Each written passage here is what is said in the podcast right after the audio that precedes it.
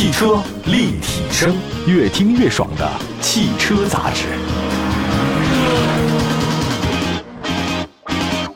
各位大家好，欢迎大家关注本期的节目。您现在收听到的是汽车立体声。我们今天跟大家说说各位比较喜欢的 BBA 的车型之一——奥迪。奥迪有新车了，这个新车确实还让人挺意外的。我们首先说谁出的呢？但你说哪个奥迪？以前可能只有一个一汽奥迪，现在还有上汽奥迪了。所以我们来介绍一下，这就是上汽奥迪的，五十万到六十五万，上汽奥迪全新的车型 Q 六在七月二十四号正式发布。这个价格一出来啊，很多人就开始有自己的看法了。没办法，因为毕竟是一个工业产品，很多人还是靠这个吃饭的。支持者呢说这个车啊，你是符合中国消费者需求的车，但是有些反对者认为你上汽奥迪太膨胀了，你一个中国专供居然敢卖五十万块钱，各种各样的争论，我们也看了不同的观点。当然，我们节目呢也不打算盲目站队啊，这也没法站队，因为每款车真的它存在就是有它的道理的，不是说存在即合理，我是存在就有它的道理。这个道理你觉得是歪理，那是你觉得的，但它生产的时候不觉得。你觉得它没道理也可以，有道理也行。我们分析啊，看看大家你属于不同的这种想法。中国特供车好不好？这个话题我们老生常谈，之前我们汽车立体声说过很多次。我们先说大众宝来吧，咱举个例子啊，也是德国车，对吧？也是大众集团的，奥迪属于它吗？对吧？属于大众。大众宝来最早入市的时候，它确实是全球同步车型。对吧？在地球上任何一地方，同一个宝来的品牌，它都是一样的。当时操控性特别的好，但是空间不是特别好。结果呢是叫好不叫座。那么后来呢，新宝来朗逸虽然是咱们中国市场的特别版车型，它改了一个叫当时我记得那个新宝来朗逸的话呢，一汽大众叫 Model X 啊，那个朗逸叫 Model Y，不是现在的那个特斯拉啊，是他们内部的代号。其实发现内部代号跟特斯拉很像哈。就是你发现当时这辆车是中国市场特别版的车型，但是这辆车卖的太好了，空间很大，对吧？又是大众的标，为什么不买呢？如果你要觉得这个没有说服力的话呢，我们再看豪华车市场，宝马五系 Li、奔驰 E 级长轴、奥迪 A6L 这三款车都是中国市场特供车型。为了满足中国消费者特别喜欢的那种大空间，你轴距要多长有多长。你说这个影响它的销售了吗？完全没影响，奥迪 A6 卖的很好啊。宝马五系 Li 非常火爆，热销。奔驰 E 你要短轴的还不买了，它那个不叫短轴，叫标轴，加长的它那叫加长轴。那么在百万级别的豪华车上，其实也有咱们中国市场专供，像 2.0T 的四缸奔驰 G，2.0T 的 S，这些车你在德国你根本买不到，你都没听说过。但是你要从市场反馈来看的话呢，就是两个派别吧，就消费者不在乎，消费者说你只要符合我的需求的那就是好，就是有些车迷。键盘侠，这个键盘侠特别什么？你这是原汁原味的吗？呃，你这个是情怀没有了吗？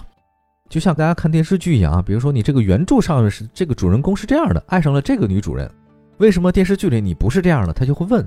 但拜托，那你要是喜欢那个话，你看书啊，对吧？你要喜欢电视剧，你看电视剧啊，这完全不一样的。它改编啊，不同的介质、不同的地区、不同的人群，他喜欢的就是不一样。那为什么劳斯莱斯你定制你就喜欢？茅台的这种特供你就喜欢，反而汽车的特供你不喜欢了呢？不是这个道理，对吧？当然，我在这儿也不站队，我只说特供有没有卖的好的，有卖的好的；那特供有没有卖的不好的？当然也有很多卖的不好的。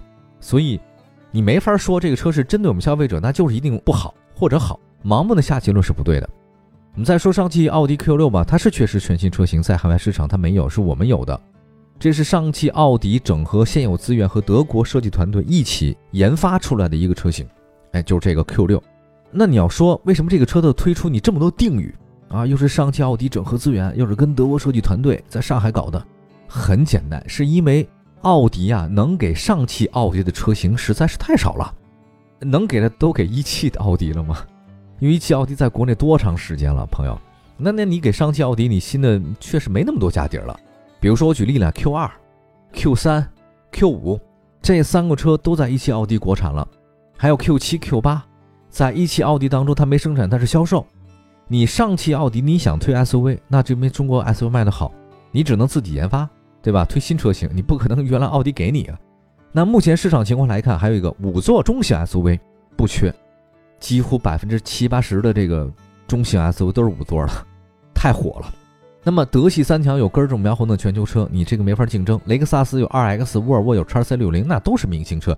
所以你上汽奥迪要进入到国内的五座中型 SUV 市场，可能会输得很惨。因为竞争对手都太强了，跟看电影一样。你这个档期如果有一个大爆的热片出来，其他电影咱就推迟吧。哎，这个没什么好奇怪的，很正常嘛，商业领域。我干嘛跟您朋友，对吧？上汽奥迪除了这次只能搞 Q 六，二三五一汽奥迪生产，七八里边卖，我只能六了，它没有四嘛。Q 四这个不好听。上汽奥迪 Q 六的本质来看呢，是介于中型 SUV 和中大型 SUV 之间的车型，像谁呀？它的感觉像那个英菲尼迪 Q 叉六零、凯拉克叉 T 六，尺寸啊比那传统的中型 SUV 要大，哎，但是价格呢又比中大型 SUV 低，再加上它是奥迪四个圈的，消费者呢也喜欢嘛，所以它能够避免跟那个一汽的奥迪 Q 五 L 竞争，跟那个宝马叉三竞争，所以这是它的一个没办法的办法，所以搞了 Q 六。我们来看一下上汽奥迪的官宣啊，他们官宣里面把 Q 六定位叫做硬汉豪华全尺寸 SUV。硬汉的汉呢，不是说这个汉子的汉啊，是强悍的汉。那么从车身尺寸来看呢，Q 六相比全尺寸是有差距的，但接近到 Q 七了。Q 六 Q 七的关系，我比喻一下，像途昂和途锐，大家明白了吧？途昂和途锐啊，途锐是很低调的一款车型，两款车尺寸差不多，但是价格不一样。Q 六是卖给谁的？他的客户是预算不到 Q 七，但是我也需要空间大的七座。品牌我还得要求消费者多么难以满足啊，就竟然做到了。那跟 Q7、大众途昂不太一样，Q6 呢是一款上汽奥迪跟德国设计团队共同研发的，所以前提是它是上汽奥迪主动做的。那么它有自主权，有很多中国元素。上汽奥迪营销事业部的总经理戈德勒表示呢，说奥迪一贯重视中国市场和中国的消费者，他们希望呢能够让人重新理解什么是真正的用户共创。因此他们说我们从啊麒麟汲取灵感。你啊，这个中国这个经典的意象当中神兽啊，并且它将跟德国的极简主义完美结合。还有外观设计方面，奥迪 Q6 的前脸呢跟 Q5L 明显不一样，八边形格栅设计跟垂直的侧进气口虽然也在 Q5L 上出现，但比例有所不同。Q6 的大灯更狭长，垂直侧进气口更大。车身侧面方面的话呢，Q6 呢棱角分明，它那个腰线是隆起来的啊，一点点。刀锋造型地柱啊是标志性的设计，提供双色车身。Q6 提供两种设计风格，雨林套装是大量的镀铬装饰，飞机套装前脸儿还有后视镜、车顶呢是熏黑。他说呢有好几种颜色，白的、灰的、青的、褐的、黑的、银的、蓝的、亚光棕的。大家都明白啊，奥迪呢还有个外号是灯厂，这灯做的是玩灯的。Q6 呢是前贯穿式 LED 灯和后尾翼的夸出投影式的刹车，贯穿式的流光 LED 的尾灯。灯这块呢，被奥迪整得挺明白。嗯，还有内饰方面啊，奥迪 Q6 特别舍得堆料，毕竟是它的一款非常重要的 SUV，留给上汽奥迪的机会不是太多，它得把握住。全系都是真皮，工程师研发了什么人体工程学、座椅海绵发泡技术，包括前排座椅全系标配腿托设计，十二项电动调节功能，二排座椅提供通风、加热、按摩，还有 Q6 采用三连屏的设计风格，十二点三英寸的奥迪虚拟座舱增强版。十点一英寸 MMI 的触摸屏，八点六英寸空调座椅功能的操作屏，结合平视显示系统，车机系统是可以接入车载微信、高德地图、喜马拉雅等等啊，腾讯的、阿里的都给你往里造。那至于车辆尺寸方面和座椅布局及动力方面，我们稍微的休息一下，一会儿呢为大家好好介绍。这里是汽车立体声，马上回来。汽车立体声。欢迎大家收听，这里是汽车立体声。我们今天在节目当中呢，跟大家分析分析上汽奥迪的 Q6 的一些最新消息，大家还挺关注的。也毕竟呢，不同于一汽奥迪啊，这上汽奥迪你做什么车，每一款车其实都会受人关注，毕竟它是刚刚才开始。我倒是挺建议大家可以多关注的，因为一个企业啊，一开始吹的第一辆车和第二辆车都是做品牌的，它不可能搞得太差。当然，也不是说它后面出的就是一定不好。我只是觉得人最重视的时候还是第一次，因为一旦口碑之后，它没有翻身的机会。所以，我们来看这个上汽奥迪 Q6 啊，挺不容易的。因为一汽奥迪呢已经搞了这么久，上汽奥迪这公司能产生，其实就是挺艰难的。我们来看一下动力方面吧，这个大家也比较关注啊。动力系统方面，奥迪 Q6 搭载了第四代 EA 八八八二点零 T 四缸，还有 EA 三九零二点五 T 六缸涡轮增压发动机，它的零百加速时间七点三秒。Q6 呢也是第一次搭载第四代 EA888 2.0T 发动机的国产奥迪，搭载 2.0T 发动机的 45T FSI 的最大功率195千瓦，最大扭矩400牛米，这个数据很好。搭载 2.5T 那就更好了，对吧？它220千瓦最大的功率，最大扭矩达到500牛米。因为这两款发动机都是原装进口，传动系统方面，Q6 采用七速的湿式双离合。当然，如果你要能配八速的，给大家更多的选择也不错。那车身尺寸方面，Q6 多长呢？长是五米多，哇，宽两米多，高一米七八，轴距两米九八，这个已经是接近很接近中大型 SUV 的水准。跟它定位相似的是谁呢？凯迪拉克 XT6，XT6 呢确实比它可能差不多，那 XT6 就很大了。那你想想看，尺寸上面，奥迪 Q6 的轴距比它还大，长也比它还长，宽高也差不多啊。我看了一下这个数据，这两款车真的伯仲之间哈。另外，座椅方面，大家关注有六座、七座啊。我建议大家，如果您不是非要七个人那么多的话，我选六座就很好了。六座版的第二排是独立的航空级座椅，很舒服，它也是真皮包裹，还有老板键。奥迪 Q 六还选了一个高级音响啊，有十四颗扬声器，所以在里面听音乐很舒服。奥迪 Q 六是什么平台的话呢？肯定是 MQB EVO 平台，途昂是它的兄弟车型。这个大家以为 Q 五是我的兄弟吗？不是，途昂是我的兄弟，因为是上汽奥迪嘛。发动机的布局方面呢，Q6 跟途昂也差不多，都是横置设计。Q5L 不是，我是纵的，所以这个是最大的区别。上汽奥迪啊，要搞就不要跟一汽奥迪搞在一起，所以一开始就跟你完全不一样。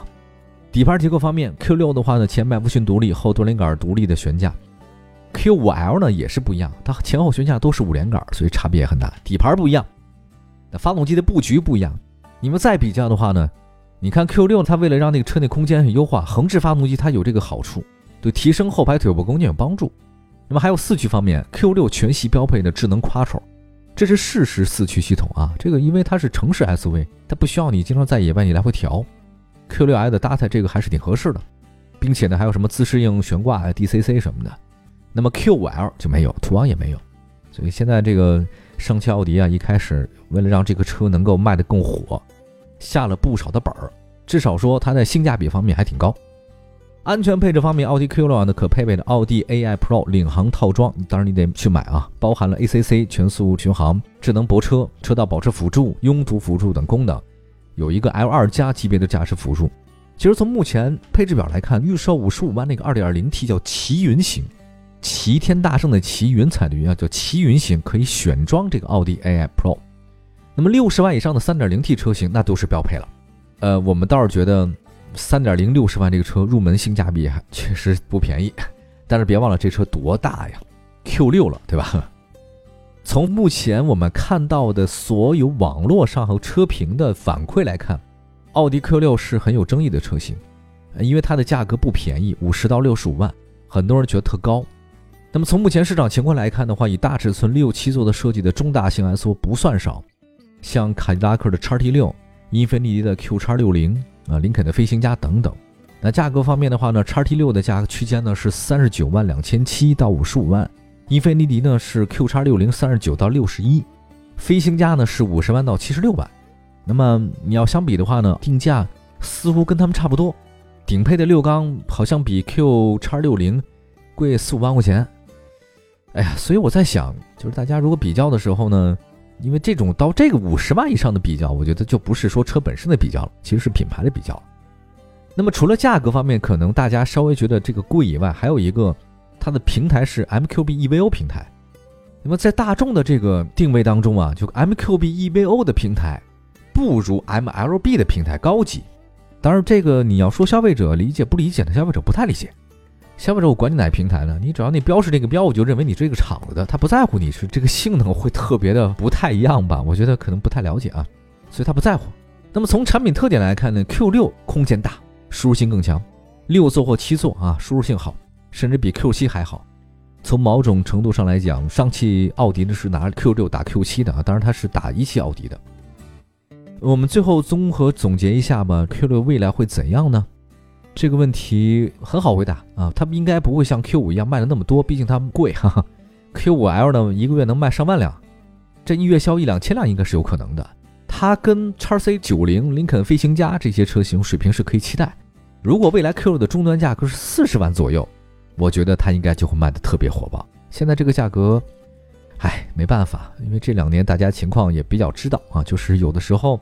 呃，稍微如果不是生活特别必须和升级换代的话，我们可以还是不用花太多没必要的钱，好吧？感谢大家关注本期的汽车立体声，祝福各位用车愉快啊！明天同时间我们就汽车的话题呢，继续汽车立体声，不见不散，拜拜。